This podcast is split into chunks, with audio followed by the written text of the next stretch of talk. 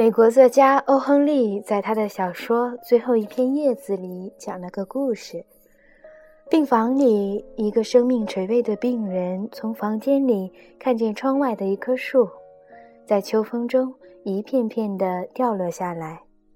病人望着眼前的萧萧落叶，身体也随之每况愈下，一天不如一天。他说：“当树叶全部掉光时，我也就要死了。”一位老画家得知后，用彩笔画了一片叶脉清脆的树叶挂在树枝上，最后一片叶子始终没掉下来，只因为生命中的这片绿。病人竟奇迹般的活了下来。这个故事告诉我们，人生可以没有很多东西，却唯独不能没有希望。